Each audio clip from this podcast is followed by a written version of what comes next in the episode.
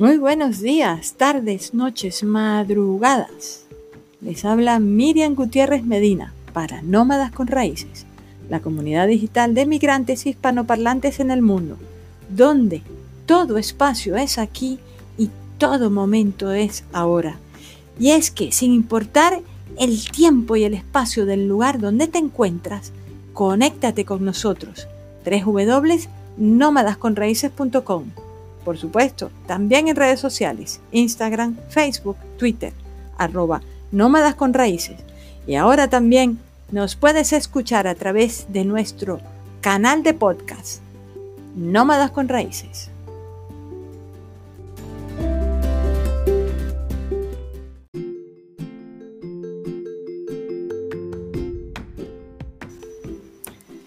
Bueno, y en esta ocasión vamos a conocer a la gente de la Asociación Humano, una asociación fundada en Málaga por tres emprendedores sociales, dos venezolanas y un español, con un lema que llama muchísimo la atención, ser una mano útil para la humanidad. Pero vamos a dejar que ellos mismos se presenten.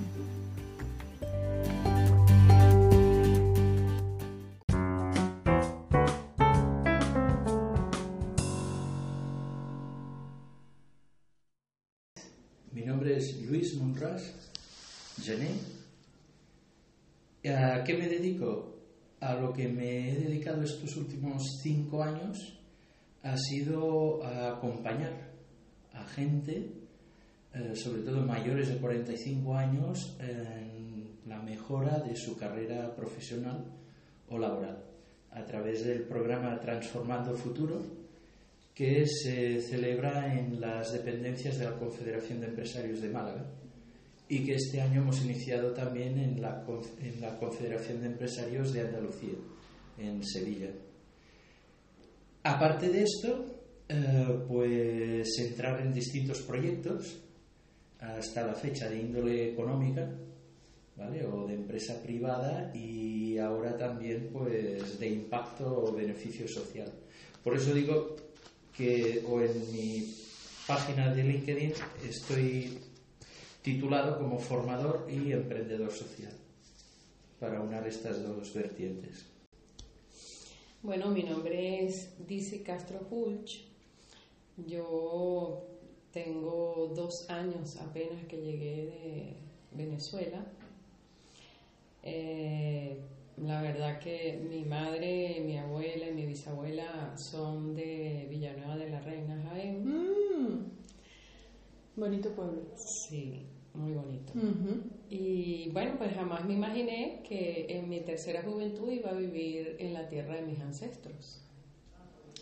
Pero estoy muy orgullosa porque considero a Málaga una tierra de gracia y bueno, en función de eso, eh, y habiendo pasado por eh, la quinta edición de Transformando Futuro, donde Luis fue mi profesor, eh, pues de verdad que el, el producto de su enseñanza se materializó en la constitución de lo que hoy se llama Asociación Humanos.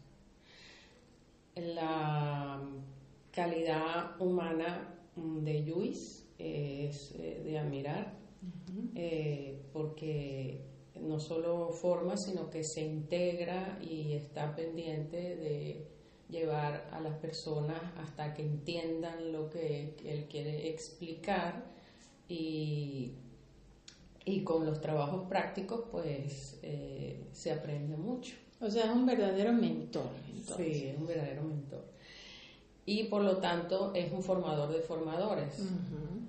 Por lo que estas, ah, digamos, actividades que nosotros tenemos para mejorar la calidad de vida de, de nuestra sociedad, siempre en sincronía con la activación en, digamos, en los objetivos de desarrollo sostenible, que hoy por hoy son tan importantes, y de la cual Málaga es un, un, puntal, pues eh, aquí eh, digamos que estoy para aportar lo mejor de mí y para ayudar a, que estas uh, fortalezas que tenemos ahora en la implementación de, estos planes, eh, desde los más pequeños hasta la tercera juventud, como lo dije, pues eh, coadyuven a, la mejor calidad de vida que todos queremos tener. Ok, eh, tú eres coach, ¿no? Tú eres coach también, ¿no? Sí. Ok.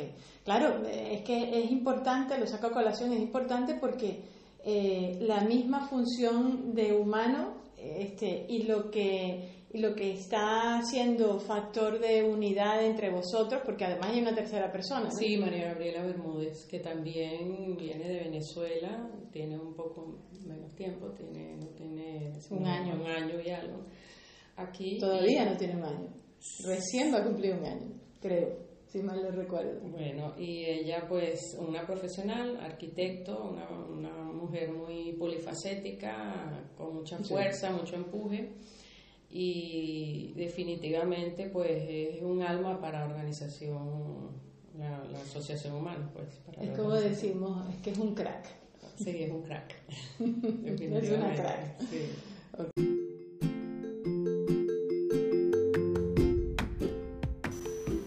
Me gustaría que ahora nos contaras el qué y el para qué de Asociación Humana.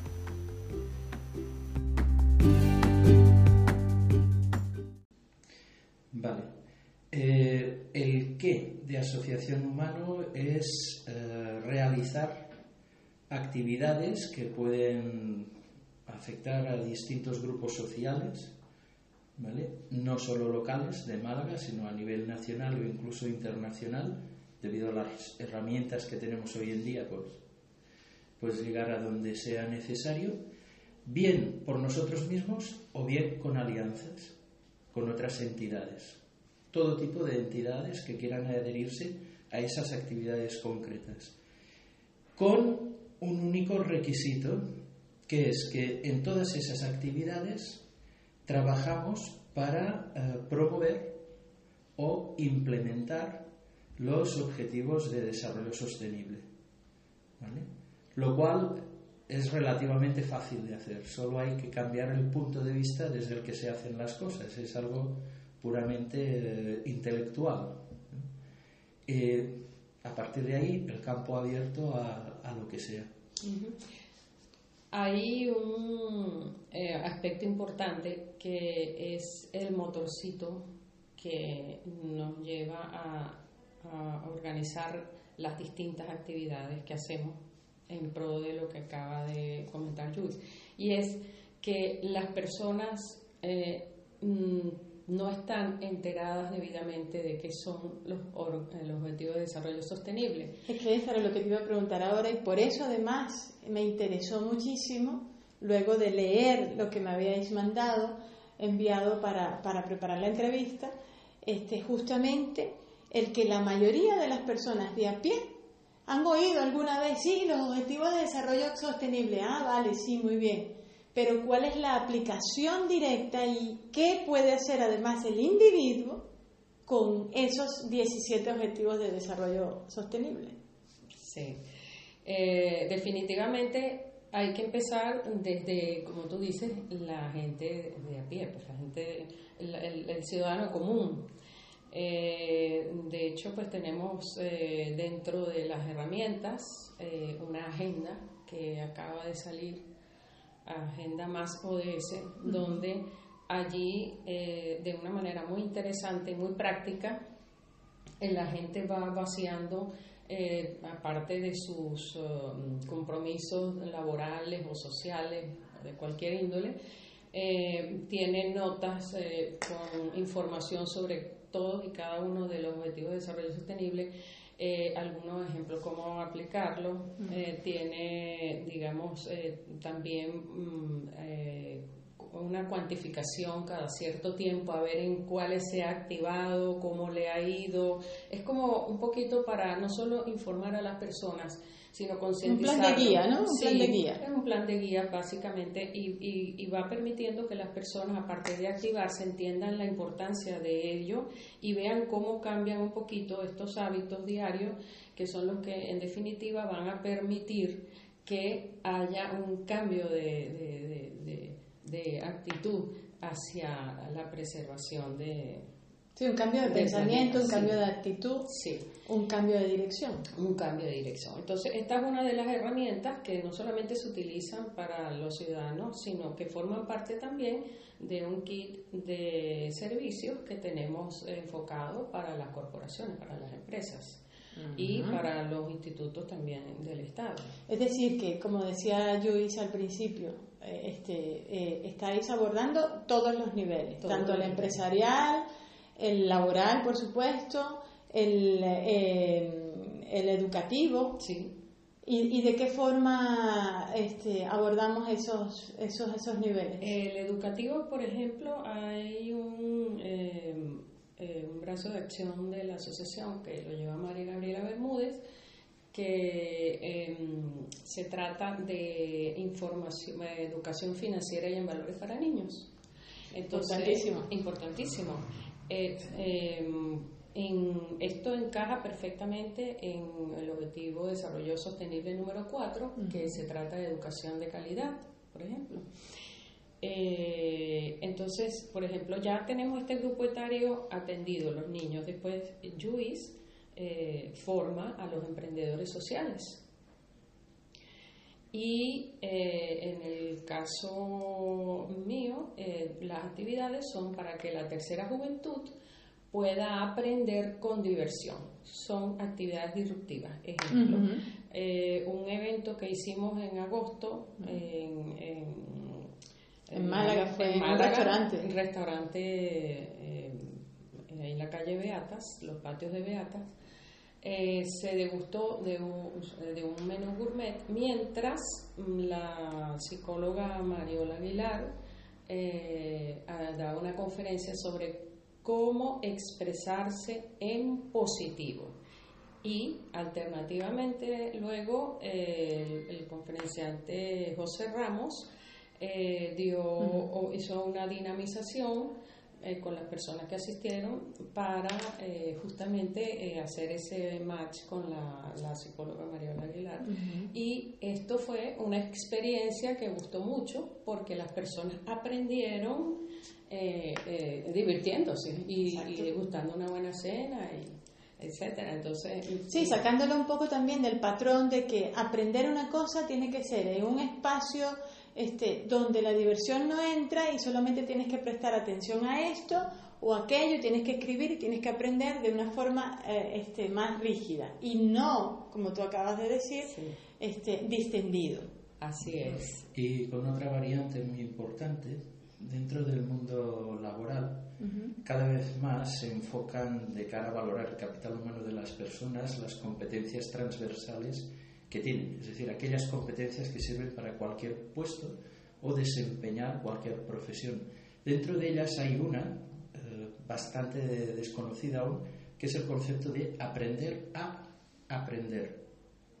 Es decir, qué eh, potencial tiene una persona de aprender por sí misma, con lo cual es muy importante para innovar, para resolver, para crear, para, un montón de competencias ¿no? que hasta ahora se consideraban em, germinales.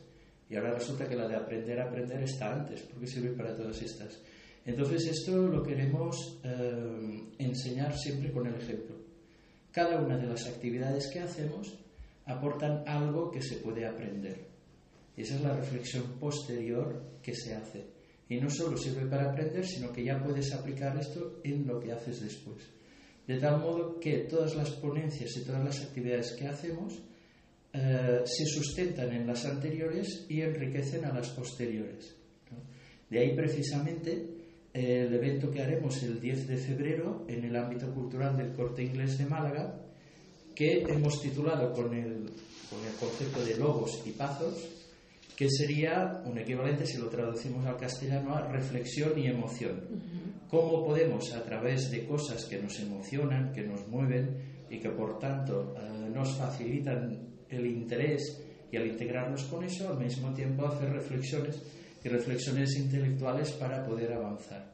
De ahí que lo hayamos definido de encuentro, porque va a haber una primera parte donde hablaremos de situaciones actuales y cómo enfrentarlas teniendo un, eh, el punto de vista de los tres agentes macroeconómicos que hay, que es gobierno, empresa y familia, junto con la participación del maestro Efraín Silva, donde nos va a hablar de algo tan emocionante como es el proceso creativo de un artista con respecto a su propio arte. Y entonces veremos cómo esa segunda parte encaja en todo lo que hemos dicho anteriormente.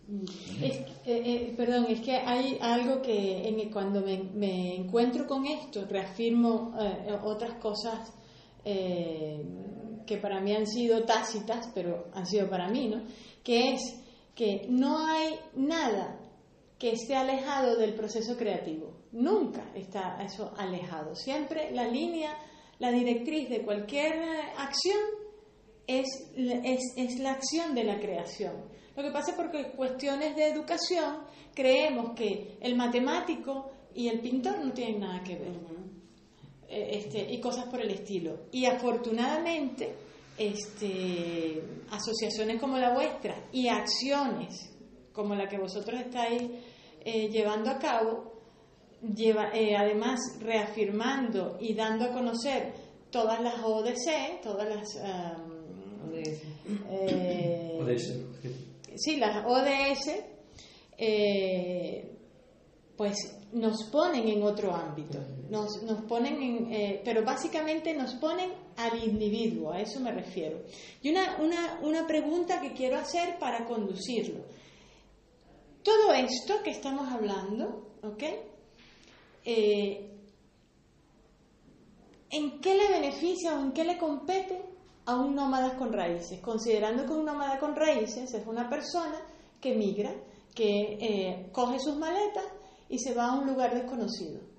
Eh, eh, este, ¿Cómo le planteamos que las, las ODS, las ODS, este, le sirven a él para algo? Mm, bueno, fíjate, la, el día 9 de enero, en ámbito cultural del corte inglés, también se presentó un evento eh, donde la primera parte, María Gabriela Bermúdez, eh, conversó sobre las ODS y ah, acto seguido se presentó el maestro Efraín Silva, quien nos va a acompañar de nuevo. El maestro Efraín Silva también viene de Venezuela, eh, tiene un perfil de formación en música, eh, inclusive fuera de Venezuela, en otros países, Estados Unidos, Francia, etcétera, Italia. Y es, eh, digamos que, un maestro que ha sido muy reconocido en el concurso de Tierra de Talentos de Canal Sur. Eh, él, a medida que iba interpretando algunas piezas, iba diciendo eh, el origen de la creación de la misma. Y esta multiculturalidad que se genera a través del arte, de la creación, de la creación es tan amplia en, el, digamos, en el beneficio que trae a la gente que bueno, ese día se estaban transmitiendo simultáneamente imágenes de nuestro país Venezuela eh, a pantalla gigante y mucha gente derramó lágrimas porque eh, sintieron a su tierra en ese momento, en su corazón, en su alma. Y eh, la multiculturalidad definitivamente alimenta, es un factor preponderante para el sano crecimiento de los países. De una sociedad. Sí, señor, definitivamente. De manera tal que es muy importante que estos, estos eventos y, de verdad que ojalá que puedan ir todos a este, este 10 de febrero a ámbito cultural a las 7 y 30 de la tarde para que escuchen, escuchen a Luis eh, en, esta, en esta conferencia que es muy, muy interesante y que les va a dejar eh, sin duda alguna muchos beneficios a todos los que asistan, sean nacidos aquí o no. Bueno, vamos a reafirmar entonces, a recordar, el evento es el 10 de febrero a las 7.30, la entrada es gratuita, que es muy importante. El auditorio está en el auditorio del Corte Inglés en ámbito cultural y esto está en la calle Armengual de la Mota 7. Esto está en el centro de Málaga, seguramente los que viven en Málaga, casi todo el mundo sabe dónde está el corte inglés. Atendiendo a la pregunta que has hecho y desde otra perspectiva, cuando tú dices nómadas con raíces, un historiador español, eh, Josep Fontana, definió, bueno, tituló un libro en el que hacía un, repaso de la situación de España, pues lo tituló eh, El futuro es un país extraño.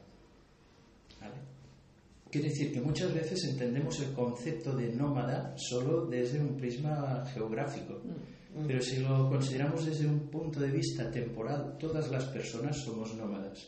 Es decir, las raíces son nuestro pasado, pero el futuro es lo que nos convierte en nómadas y la manera de disfrutarlo, porque la vida hay que disfrutarla, seamos un poco budistas, ¿eh? es siempre desde el presente. Entonces, teniendo esta perspectiva en mente, eh, lo que vamos a plantear es algo válido para todas las personas.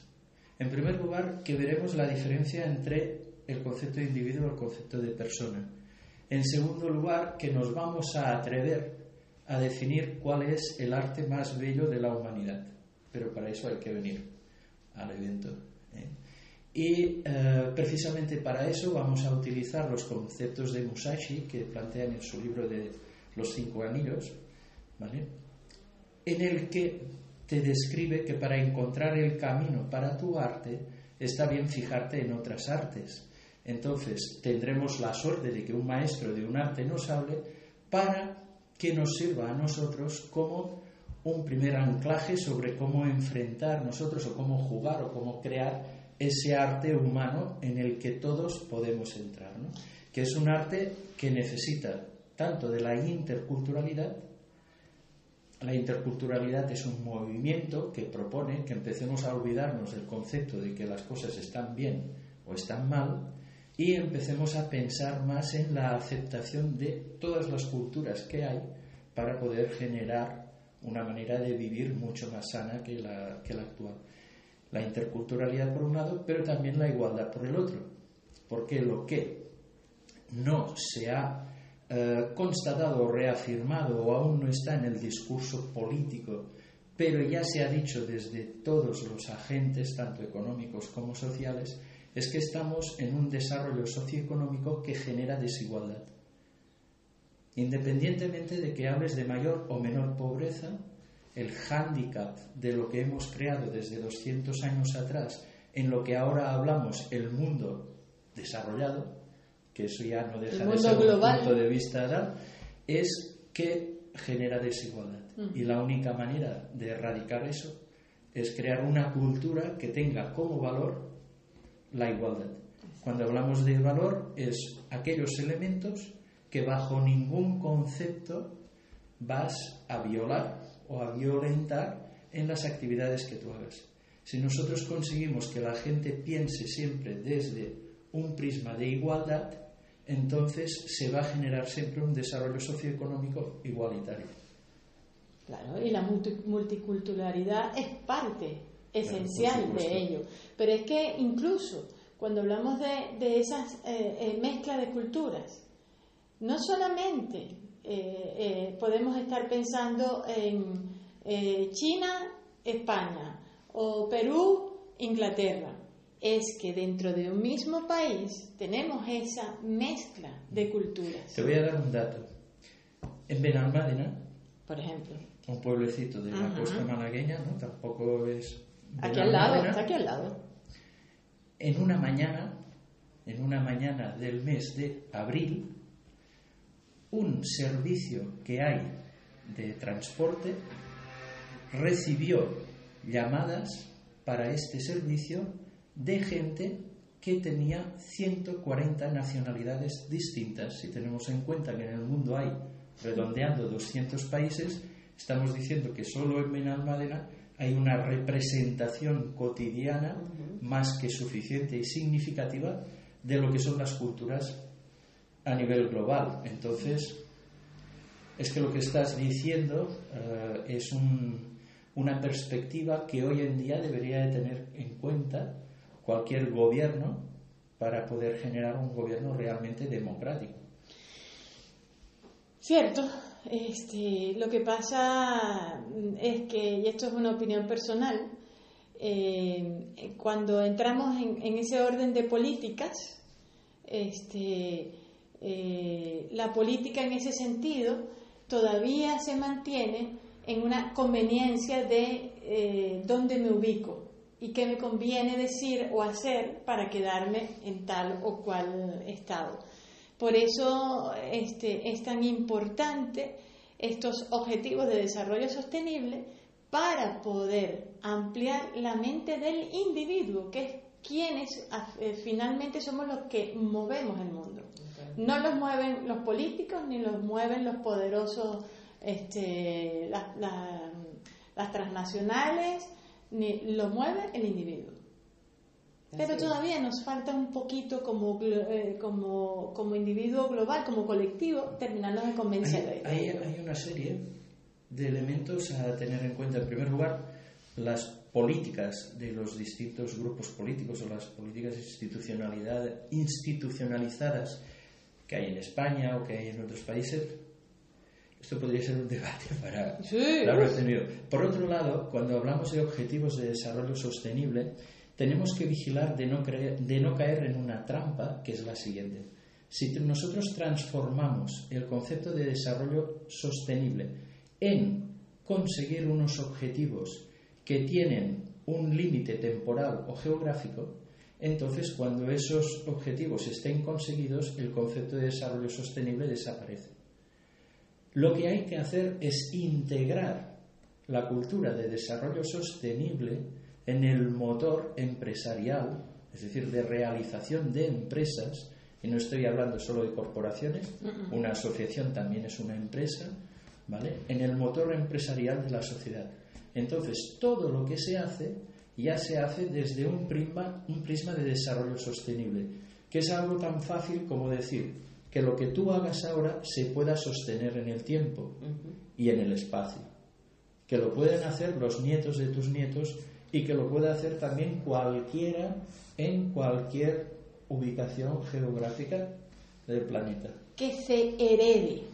Que se herede. Que se herede, que sea un factor hereditario este, esa, esa actitud y esa conducta. Mm.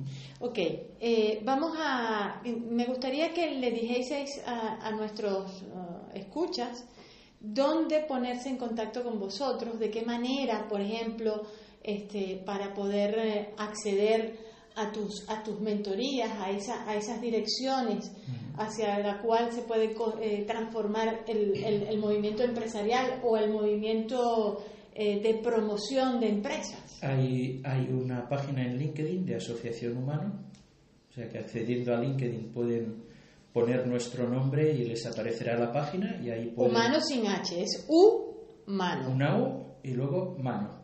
¿eh? De ahí el juego de que luego decimos que lo que pretendemos es ser una mano para la humanidad. mano. Sí. Eh, está la página y luego un correo electrónico que es hola con H. arroba asociacionhumano.org. O sea que por cualquiera de los dos medios nos pueden enviar un mensaje eh, recabando, solicitando, proponiendo, sugiriendo eh, lo que consideren oportuno. Y también estamos en Instagram. Ok. Y por supuesto, a través de Nómadas con Raíces, este, pueden contactar en cualquier momento con, no solamente con humanos, sino con cualquiera de los colaboradores o asociaciones que hemos estado entrevistando o que han pasado por eh, Nómadas con Raíces. Bueno, me gustaría que para cerrar, eh, eh, concretáramos un mensaje, un mensaje para ese nómada que es cualquiera, que es cualquier persona, ¿ok? Que lo único en este caso que nos une es porque todos hablamos español o hablamos castellano, ¿ok? Entonces vamos a darle un mensaje desde ese español que puede estar en cualquier parte del mundo, tanto un venezolano, un argentino, eh, un peruano, etcétera. Le voy a dar un mensaje desde el punto de vista de emprendimiento y de coaching en emprendimiento. Todos hablamos en español, pero solo triunfan aquellos que saben escuchar. Es decir, lo primero que tienes que hacer, estés donde estés, es escuchar. Escuchar a la gente no quiere decir sencillamente oír lo que dicen y ya está, sino lo que desde el punto de vista de empresa se llama escucha activa. Es decir, saber ver en las otras personas qué es aquello que se precisa, que hay que cubrir, que se necesita o que se quiere, para que luego cuando tú te comuniques con ellos, lo que les aportes es valor. ¿Vale? Solo aportando valor puedes desarrollar, emprender cualquier cosa en cualquier sitio. Ese, ese es el truco. Además, es el truco que utilizan todas las empresas, todos los comerciales, todos los coaches yo antes de hacerle coach a alguien tengo que escucharle para saber qué precisa, en dónde podemos trabajar juntos. Y luego una cosa muy importante, por peor situación en la que tú te encuentres, no te olvides de una cosa, y es que todos somos iguales.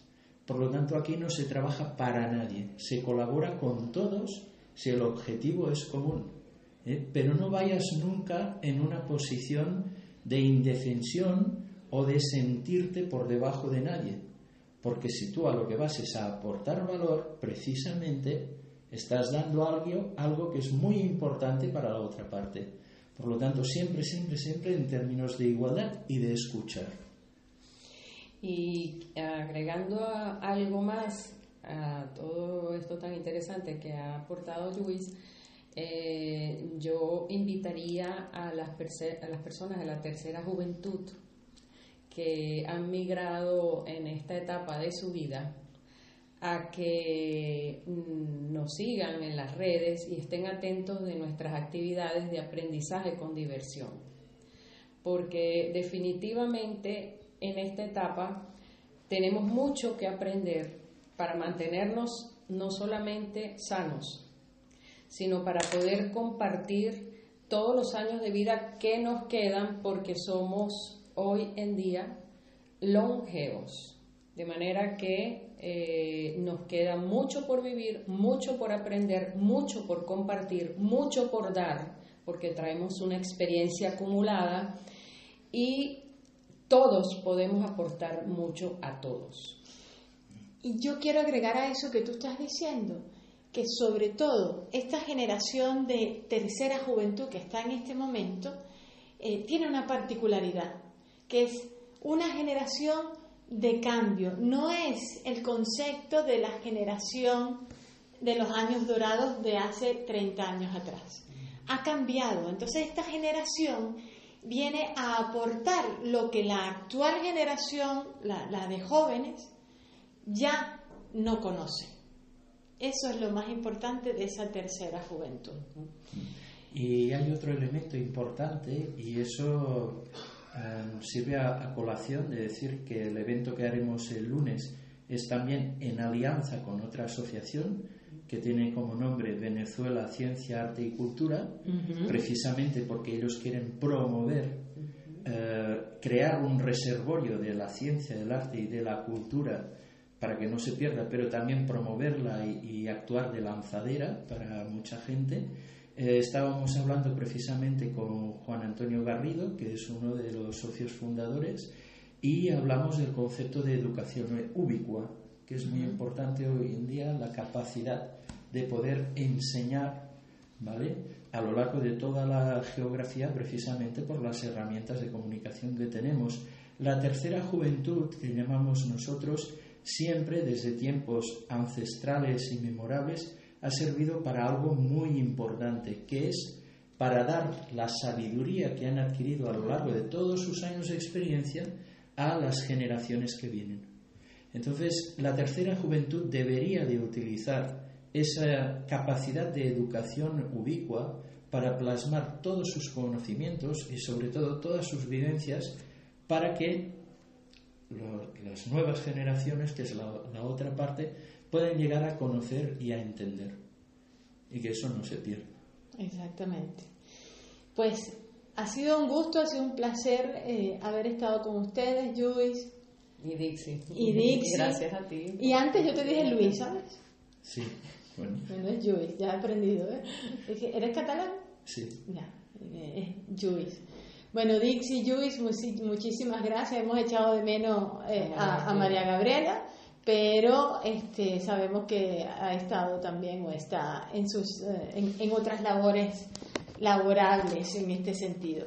Bueno, recordamos que el próximo 10 de febrero a las 7 y 30 en el auditorio del Corte Inglés en el ámbito cultural, Logos y Patos, Interculturalidad, Igualdad y Empresa es la conferencia que nos va a dar Luis en compañía de, en compañía de el maestro Efraín Silva, donde esta interculturalidad va a estar reflejada en ese patrón de crear música y compartir esta, estos patrones con todos, con todos los asistentes. Bueno, muy bien, muchísimas gracias, y ha sido un placer. Gracias a ti. Hasta la próxima. Hasta la próxima.